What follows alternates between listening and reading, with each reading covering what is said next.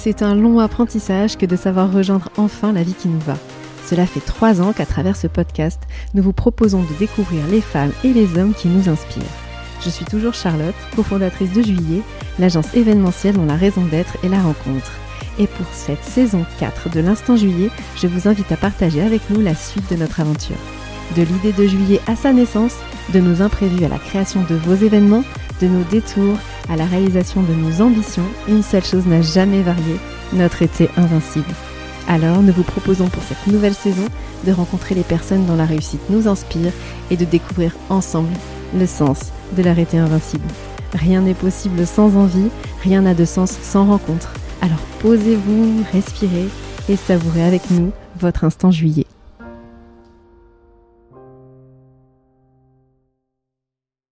Ce 42e épisode lance notre quatrième saison de l'Instant Juillet. Et pour l'occasion, nous recevons une personne avec qui nous voulions échanger depuis longtemps, car il nous inspire tant par sa créativité que par son audace, Cédric Neige. Cédric est le cofondateur et directeur de création de l'agence Descheval. Et déjà, à sa création, j'avais trouvé dingue le nom de cette agence. Tout de suite, ça annonce l'esprit libre du créateur et ça m'a interpellée. Et puis, en me renseignant un peu sur Cédric, que je ne connais pas, je vois qu'il est de temps en temps comme nous en Loire-et-Cher, qu'il est comme nous passionné de musique et qu'il est comme nous de cette génération qui a grandi entre Shabbat et culture pub. Alors, comme nous avions envie de vous présenter des gens dont la réussite nous inspire pour cette nouvelle saison, je suis vraiment ravie de partager avec vous notre rencontre avec Cédric, le temps d'un instant juillet. Cédric, bonjour. Bonjour. Merci beaucoup d'avoir accepté d'être notre invité sur l'Instant Juillet et de lancer cette nouvelle saison à nos côtés. Alors je vais commencer tout de suite par le détail qui m'avait fait m'intéresser à ton parcours, le nom de ton agence de communication, Descheval. J'ai trouvé ça tellement brillant. En fait, euh, je suis fille d'institutrice. Et donc, forcément, la première fois que je lis ta marque, j'imagine ma mère dire derrière on dit pas des chevals. J'ai passé tellement de temps assise au fond de la classe, toute petite, à écouter ma mère répéter ça aux enfants de CP comme une loi inviolable. Ça avait l'air tellement grave de dire des chevals que je me suis dit mais quelle idée géniale d'appeler sa marque comme ça. Ça montre voilà la liberté euh, de créer euh, cette agence. Voilà. Alors, dis-moi, comment t'es venue cette idée de nom? Alors, c'est pas mon idée, c'est l'idée de mon associé de l'époque qui s'appelle Mani Sintin. Mais c'est super, une super idée. Et c'était, on avait le choix entre des animaux ou des chevals. D'accord. Et en fait, l'idée, on voulait un mot euh, français, euh, parce qu'il y avait beaucoup d'agences qui, qui, avaient des noms anglais. Et euh, l'idée, c'était de marquer les esprits très rapidement, parce qu'on n'avait pas beaucoup de moyens. Et c'était assez mnémotechnique de retenir ce nom-là à, cette époque-là. Et on, on, était placé rue Nationale, on avait un panneau avec le cheval à six pattes et le nom des chevals. Donc les il y avait beaucoup de gens qui s'arrêtaient devant le panneau. Euh, ah mais c'est sûr. Voilà, c'était marrant. ah mais je trouve ça vraiment intéressant. Alors c'est drôle parce que justement un nom français, c'est exactement ce qu'on s'est dit aussi nous pour juillet, c'est-à-dire que sur l'événementiel, il y a beaucoup d'agences qui ont des noms anglais avec event dedans et on voulait pas ça du tout. Et euh, c'est très bonne idée, ouais, je trouve vraiment ça marque. Et donc est-ce que c'est ça qui a du coup lancé au départ euh, Ouais, c'est vraiment le nom d'abord. et puis après, on, on a mis euh, du branding euh, autour de, des chevals pour euh, créer une force, un ton, comme on voulait parler à, la fois à nos créatifs et puis à nos clients. Donc on avait un ton un peu humoristique, un peu décalé par rapport aux autres, agences qui étaient dans, le coin en tout cas. Et voilà, c'est toujours le ton aujourd'hui, on a gardé un peu ce même ton. Et alors c'est ça, c'est ça qui, euh, qui vous a fait avoir euh, une nouvelle clientèle ou c'est ça qui vous a permis de vous faire un nom sur euh Alors au départ on avait zéro client. En bah, fait, quand on a créé la boîte. en fait c'est mon autre associé Lucas Charvet qui, qui est venu m'appeler. Il me dit ah, ça, ça, te dirait de monter une boîte avec moi parce que je suis pas à l'origine moi à la base du projet de monter une agence parce que j'étais en freelance à l'époque. D'accord. J'avais un studio qui s'appelait Eleven. Et euh, Lucas me dit bah voilà j'ai un copain euh, qui s'appelle Mani Sintin, euh, ça dirait qu'on monte une boîte ensemble tous les trois? et je fais oui sans réfléchir, je fais ok parce qu'on s'entendait très bien et puis voilà je trouvais l'aventure intéressante. Et l'idée c'était pas forcément de mettre se mettre à 100% dans la boîte. c'est garder nos ah oui de continuer le freelance à côté le freelance à côté et puis finalement l'agence des chevals a pris le pas sur nos autres activités oui, parce que ça a bien marché du coup. Ouais, c'est ça. En fait, on a eu tout de suite des gros projets. Euh, et du coup, voilà, ça a découlé euh, très, et c'est le succès euh, de, la campagne I Love You, en fait. Mais qui Alors ça, c'était un peu plus tard. c'était un peu plus tard. Au départ, on a gagné. on a travaillé pour une agence de publicité à Paris, FB, FB2C, qui avaient besoin d'un site internet et un peu de communication. Et puis après, on a fait des premiers appels d'offres qu'on fait plus aujourd'hui, mais au départ, il fallait qu'on se bah fasse connaître. Donc, on avait participé sur la communication de la forteresse royale de Chinon. Et du coup, on avait gagné cet appel d'offres. Donc, ça, nous avait permis de nous faire connaître sur le, en tout cas sur la Touraine. Et puis petit à petit, euh, ça, ça, a plu. du coup, on a, on a, pu gagner d'autres projets. Euh, Mais je trouve ça génial parce qu'en fait, vous avez une vraie identité. Enfin, moi, j'ai trouvé ça toujours. Euh, toujours admirable en fait parce que c'est des campagnes de com qui sont très différentes, un mmh. peu justement avec de l'audace, un peu à contre-courant, avec une vraie, un vrai parti pris d'humour et certainement que ça passe pas tout le temps. Enfin, j'ai des clients qui doivent pas du tout apprécier ou, enfin, en tout cas, c'est un, un, vrai risque pris, mais vous restez sur ce credo-là. Alors aujourd'hui, en fait, les, les, clients, ils viennent nous voir pour ce ton-là. Euh, mais euh, c'est vrai que euh, des fois, le curseur, il est un peu, il est un peu trop fort. Donc, ils veulent un curseur très très fort, mais ils redescendent un petit peu quand même.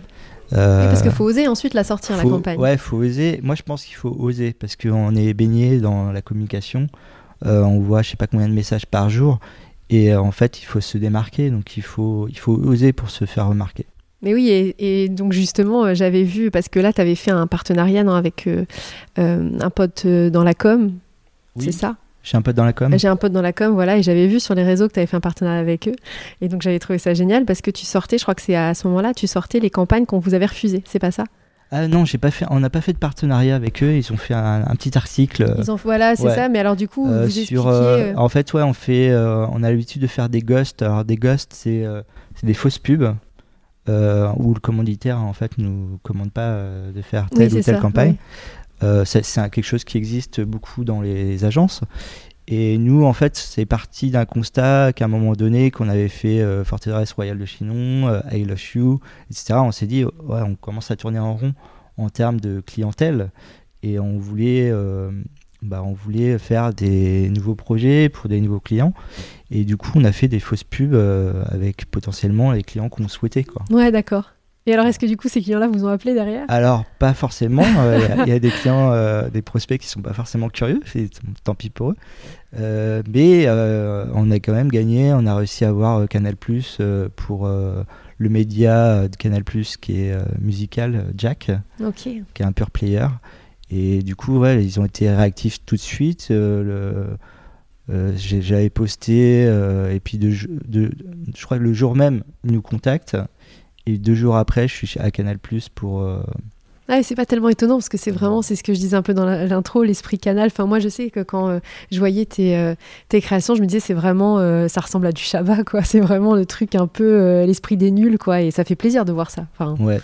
Alors, moi, je préfère l'esprit canal de, de oui, bah, c'est ça, voilà, c'est ça. Beaucoup moins l'esprit Bolloré. Bah évidemment, évidemment. mais... mais... du coup, c'est quand même, ça a retenu l'attention de ouais, Canal. c'était cool. Franchement, c'était très super cool. Euh, ouais. Et puis, euh, ça, ça, a permis aussi, tous ces ghosts-là, de choper d'autres clients. Euh, on a chopé TF1. alors, c'était juste avant le Covid, donc y a, on, a sorti, on a fait une petite campagne, mais qui n'est pas sortie. Parce que c'était pour fêter les.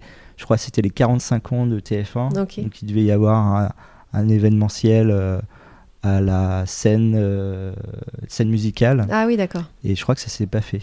Ok. Ok.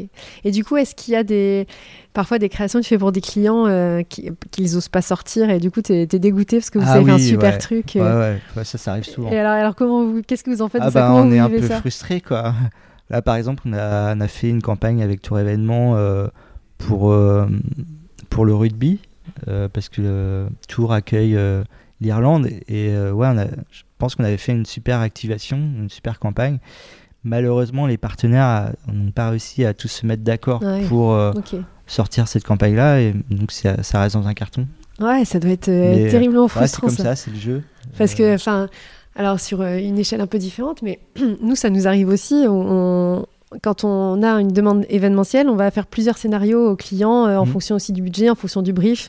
Euh, et, alors quand le client nous retient pas du tout, ça c'est encore autre chose. Mais quand il retient euh, le scénario, mais en enlevant ce qu'on avait imaginé, enfin en redessinant les choses, on est tellement frustré de se dire mais ça aurait pu être dingue si il avait dit ok sur s'il avait osé cet artiste-là ou s'il avait osé cette déco ou s'il avait osé, ce positionnement. Et du coup c'est hyper frustrant de voir que, que ça sort pas quoi. Ouais, c'est un peu le quotidien de, de Ouais, je l'agence. trouve, ouais. ça, je trouve ça euh, super dur. c'est dur. Mais euh, Parce que du coup, et, et donc, tu as, combien de personnes qui travaillent avec toi aujourd'hui dans l'agence? Alors, on est toujours deux associés, euh, mais on n'a pas de salariés. En fait, on, on a des équipes créatives. Ouais. En fait, on fait du sur-mesure. Euh, C'est-à-dire, si on a besoin d'un photographe euh, archi ou un photographe euh, plutôt mode, voilà, on a ce réseau-là où c'est des, donc c'est soit des freelances, soit des, des micro-structures comme la nôtre, avec qui on travaille depuis euh, 10 ans ensemble.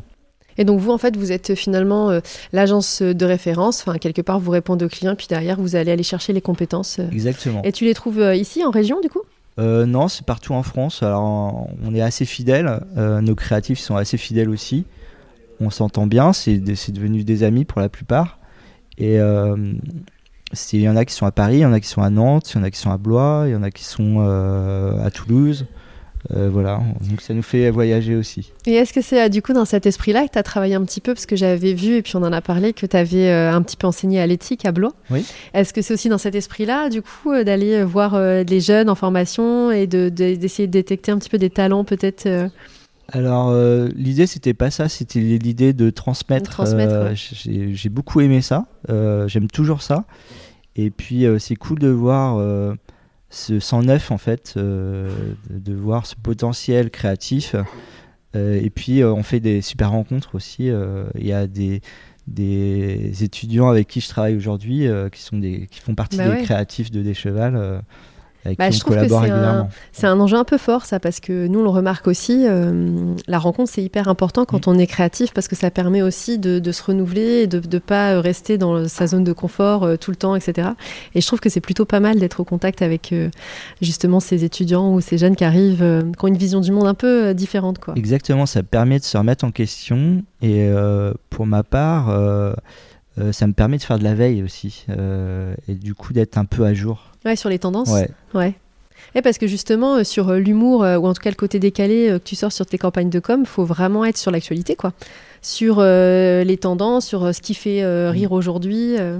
Ouais, il y a ça. Alors, on peut pas faire du jeunisme, je peux pas utiliser, voilà.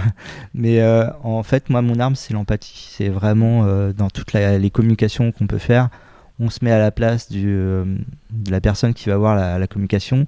L'idée, c'est euh, d'être hyper impactant, d'essayer en tout cas, de faire sourire si possible.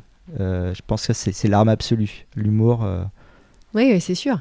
Mais je vois par exemple les campagnes, euh, euh, par exemple que fait Burger King. Mm. Elles sont tout le temps euh, à reprendre des faits d'actualité ou à sauter sur un, un- une, une petite polémique et pour le, le reprendre et pouvoir impacter. Je trouve ça hyper fort, quoi. Et Ah ouais, ça, pour faire ça, il faut être au taquet surtout, quoi. Ouais, ils sont très très forts. Bah, c'est le leur agence, c'est Buzzman. Et- effectivement, ils bossent. Euh, ils ont des équipes créatives très très fortes. Et puis euh, ils ont ce créneau-là, effectivement, ils rebondissent sur l'actualité. Et ils ont des clients, des annonceurs qui sont euh, dans la connivence par rapport à ça. euh, ils Ouais. sont OK tout de suite, donc c'est beaucoup plus facile Ouais, ouais, ouais. d'avoir, euh, comment dire, l'aval. Parce qu'il faut être très très rapide. Ouais, plus facile que peut-être des publics de collectivité ou ce que tu disais où il y a beaucoup Là, de, temps de décision. Il y a, beaucoup de décideurs. euh, euh, le temps qu'on sorte le truc. Ouais, c'est ça. euh, Ah c'est bah la- mince, trop tard. c'est- Il y a six mois qui, qui est C'est passé. ça, c'est ça. Exactement.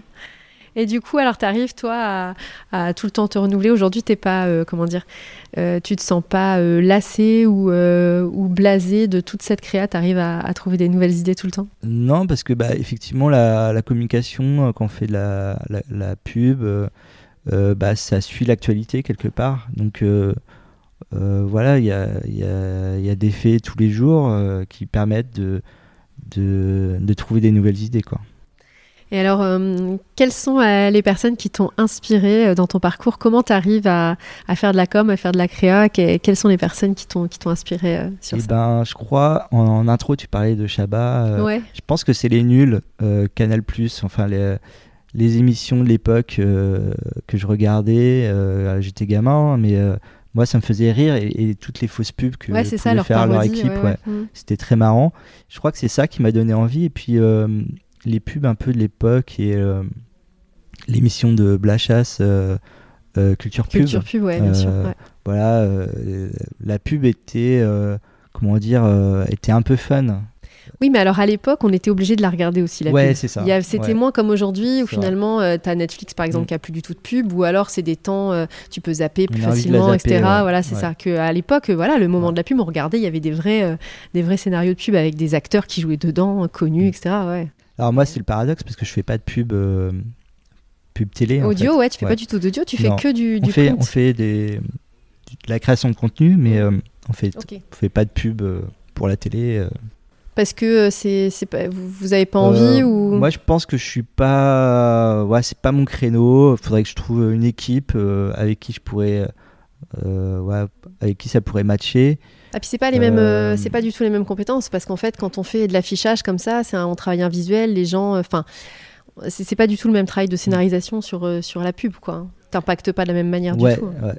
Et j'aime, j'aime, ouais, j'aime bien la pub encore, mais j'aime bien le- à l'époque euh, la musique aussi, euh, de la publicité. Richard Gottener, euh, qui a marqué les esprits. euh, ouais, on se souvient tous de d'Annette, euh, de Banga, euh, voilà. Non mais Enfin, c'est sûr. Les, Ouais, ouais. les- les plus jeunes peut-être pas, mais Oui mais nous oui. non il y a plus de pub de toute façon aujourd'hui. Ouais. mais du coup ouais sur euh, sur euh, la musique justement j'avais vu ouais que ça t'intéressait. T'es musicien toi-même? J'ai vu non, ça pas un du peu. tout. J'ai pas pas mal de potes euh, qui sont dans la musique. Bah, mon, mon associé Lucas Charvet, il avait un, un studio d'enregistrement quand. Il est on pas du tout en famille avec David Charvet. hein. Non, Ah dommage. non, non. Non, mais ouais, on a. Et puis, on, on a accompagné pas mal de musiciens aussi locaux euh, pour leur faire des pochettes de, mu- de musique Ah oui euh, à l'époque. Euh, ouais, on aime, on aime ça. moi, j'écoute pas mal de musique quand je travaille. Voilà. Ah mais du coup vous vous êtes jamais axé là-dessus quoi parce que c'est vrai que du coup quand tu fais du support Non, comme ça il y a pas de son. Moi, quand j'ai commencé en free, je voulais travailler pour des labels. C'était dans les années début 2000 par là. Et puis, c'est. C'était euh, le début où les labels euh, se crachaient un petit peu parce que il y avait le piratage. Oui. Euh, et du coup, ils n'avaient pas trouvé encore euh, euh, leur business plan pour Ouais. sauvegarder euh, Et oui c'est ça pour la, La transition vente, bien sûr. Ouais. d'albums. Et du coup, ouais, c'était plus difficile de rentrer dans un label à l'époque. Je, je- je me rappelle que j'avais été accueilli par EMI super bien, vraiment. j'avais été hyper étonné de ça. Ouais, moi, j'étais un tout petit étudiant, enfin, un jeune qui sortait d'école. Et trouvais été super bien chouette, accueilli, ouais. Mais je voulais faire des pochettes de disques, quoi. C'était Ouais. ça mon truc. Et finalement non du coup. Bah non, j'en ai fait quelques-unes, mais euh, j'ai très peu travaillé pour les labels. Mais c'est vrai que un- doit être un beau boulot créatif ça les pochettes de disques. Ouais, c'est sympa. ouais, J'aime beaucoup. euh, bah, je suis assez fan de Stéphane Sagmester, qui est un graphiste, qui a commencé par faire des pochettes de disques. Euh, ouais, c'est un, un boulot sympa, quoi. Aujourd'hui, malheureusement, euh, si on a, quand, quand je parle avec des jeunes, des étudiants en graphisme, ils s'achètent plus de disques. Non bah non ouais. Euh, voilà, c'est Spotify. euh, Mais il y a beaucoup de dessinateurs et graphiques euh, et graphistes quand ils veulent vraiment euh, euh, finalement euh, avoir des trucs hyper artistiques, hyper libres, qui se lancent dans les dessins pour enfants, Mm. pour la création de livres pour enfants. Parce qu'aujourd'hui, il y a des livres incroyables qui sont faits pour les petits et euh, avec des vrais créas graphiques euh, géniales où justement il y a moins de limites, moins de barrières sur, euh, sur ce qu'on peut proposer. Et donc euh, j'avais trouvé ça assez étonnant. Enfin, ça m'avait surpris au départ, mais en fait, il y a beaucoup beaucoup de créateurs sur, sur cet aspect-là. Et je me dis que ça remplace un peu ces pochettes de disques qu'on c'est voyait un peu spectaculaires, un peu. euh, Aujourd'hui, c'est dans le livre pour enfants quoi qu'on trouve ça. Mais je suis assez étonné parce qu'il y a, je prends des jeunes artistes, je prends un- le JPK, euh, euh, je prends euh, comment il s'appelle, Eddie De Preto, Ouais. je les trouve très très créatifs. Euh, c'est presque, je sais pas si c'est eux qui font leur, leur pochette, euh, enfin ils- Ah en tout cas ils sont aidés, fois, ouais. mais je trouve qu'ils ont une direction artistique. euh, Pierre Demar aussi, Oui, ouais, ouais. vraiment ils ont un souci de l'image de la mise en qui, scène. qui me bluffe assez quoi sur cette nouvelle génération là qui est, qui est assez forte. ouais. Un peu à la, à la Freddie Mercury avec euh, des Ouais, créas, ouais, alors qui n'était pas du tout dans le même genre, mais où c'était pensé aussi à une mise en scène du groupe. De... Ouais, ouais. Ouais, ouais. Et du coup, quelle est, euh, toi, avec ce recul un petit peu de, de, de société, aujourd'hui ta plus belle réussite, ta plus belle créa, euh, celle de, la- de laquelle tu es plus fière? En fait, j'ai pas forcément de plus belle créa. Euh, J'ai envie que c'est la plus belle créa, c'est que ça, ça soit la prochaine à chaque fois. Euh, parce qu'on se, on se lasse en fait, on a fait un coup. Euh, on a envie de faire le prochain coup Ouais. en fait. Et alors ça, c'est vraiment, je trouve, euh, comment dire, le point commun de tous les artistes. Euh, que ce soit, bah, je trouve en tout cas sur nous ceux qu'on peut fréquenter, que ce soit euh, des voilà des DJ pour beaucoup, des chanteurs, des auteurs, des écrivains, etc. Ils sortent des fois des œuvres artistiques incroyables. On leur dit mais c'est génial ce que tu as fait, le show que tu as donné sort c'était fou, le livre que tu as écrit il est incroyable, etc. Ouais ouais ouais, je suis sur le prochain projet. non mais c'est vrai, c'est fou hein. Ouais, parce que c'est en fait, on a passé tellement de temps des fois sur les projets, on peut plus le voir. Ouais, c'est ça. Et en fait, quand il Ouais. sort, euh, c'est déjà trop tard. En fait, ça. euh, limite, c'est en le créant que tu étais Ouais. dedans. Les gens ne comprenaient pas autour. Ils te voyaient faire. Ils disaient, mais qu'est-ce qu'il fait On comprend pas ce qu'il fait. Enfin, de compte où tu le sors, où tout le monde comprend, tu te dis, ouais, mais je suis passé à autre chose, les gars. Non, après, si, ouais, s'il y avait vraiment un projet, c'est pas forcément un projet euh, de com, mais c'est un magazine qu'on a créé euh, il y a quelques années, qui s'appelle Louis Magazine. Ouais. Là, on est plutôt fiers parce que c'était un, bah, c'est comme ce que vous faites aujourd'hui, euh, un podcast. Euh, là, c'était, c'était plein de rencontres. Ouais, un projet un peu à part qui Ouais, sort un un peu du projet à business, en part, fait. et ouais. Exactement. Qui rapportait pas forcément de business, mais des, des rencontres assez riches et qui nous a. ouais, c'était des belles rencontres. Et nous, ça nous aide aussi en plus. Alors, euh, sur euh, l'organisation événementielle, euh, c'est pareil. Nous, on va mettre parfois sur les gros événements un an à le créer, à mettre ensemble des prestataires, à travailler au scénario, etc. Et finalement, pour que l'événement dure 3, 4 heures, 5 heures au max, on est à fond pendant, pendant cet événement-là. Et quand il est terminé, le bas est toujours assez compliqué à gérer, en tout cas intense. quoi. C'est-à-dire que c'est fini, ok, on l'a réussi. Bon, bah voilà. Bah, ça faisait ouais, un espèce de petit, euh, de petit euh, baby blues euh, derrière qui, ouais. qui retombe. Et donc justement, euh, le podcast quelque part, ça nous aide parce qu'on se dit ah ouais, mais attends, on va, on va se relancer sur autre chose, on va rencontrer d'autres gens et puis hop, il y a le prochain événement qui arrive. Donc c'est pas grave, on se relance sur un autre. euh, Mais c'est vrai que c'est un espèce de, de cercle un peu, on va dire vertueux de oh là là, c'est tellement difficile le bas après qu'il faut en refaire un autre encore plus grand, un autre encore plus grand, ça. un autre encore plus grand. Quoi. Donc c'est un peu voilà comme, comme les, les créateurs. Ok. Et du coup, quel est, euh, quel est euh, ton projet, ton prochain projet? Comment tu vois ton demain, Cédric? Alors, j'ai pas. euh, je- on, se- on se l'est dit un peu en off tout à l'heure, mais euh, je suis assez carpe diem. Je suis pas très stratège. surtout en plus avec ce qu'on a vécu, le Covid, tout ça. quand il y a eu le Covid, tout était fermé, tout ça. La première semaine, je fais, ah bah, ma boîte elle est morte, quoi. Ah, C'est sûr, ouais. C'est, enfin, comme beaucoup, je pense. Et puis. euh, Puis nous, on s'était dit, ah, si ça dure 15 jours, oh, on va, on va, ça va être l'horreur. Ouais. En fait, ça a duré 3 mois. C'est ça, euh, et du coup, euh, ouais, je vois un petit peu plus à court terme parce que en plus, moi, euh, un truc un peu personnel, après le Covid, j'ai eu un cancer, donc ça m'a un peu déstabilisé aussi. Ah bah c'est sûr, ouais. Et puis, en fait, mon activité, elle a repris un, un peu plus tard, c'est-à-dire plus fin 2021. Ok. Euh, et puis, euh, ce qui est cool, c'est que ça a permis euh, d'être, comment dire, d'être un peu plus efficace. Comme j'étais, un- j'étais un peu moins en forme, d'être un peu plus efficace avec mes clients, de choisir un peu mieux. Et Ah, de finalement, revoir 2000, euh, peut-être ta façon tes priorités Exactement, ou ta façon ouais. de gérer. Exactement. Et 2022, bah, c'était une super année. Et puis 2023, là, ça se passe plutôt bien aussi. Donc, Mais c'est vrai qu'on dit souvent cool. que c'est dans les crises, ou en tout cas dans les moments difficiles, finalement, qu'on a les plus belles opportunités. Mais bon, quand t'es dedans, euh, c'est pas toujours ouais, facile à voir. dedans, ouais, c'est Ouais. un peu dur, mais euh, en fait, il y a, euh, comment dire, je sais- pas comment expliquer, mais il y a un mental qui se soulève de tout ça. euh, c'est un peu inexplicable. je pourrais pas l'expliquer, mais voilà. Donc, je suis un peu carpe diem, vraiment au jour le jour, ou au mois au mois. Mais du coup, ça roule. T'aimes ce que tu fais. Et tu laisses cool. se dérouler comme ça pour l'instant. C'est cool. Bah super. Merci beaucoup, Cédric. Bah, merci à toi.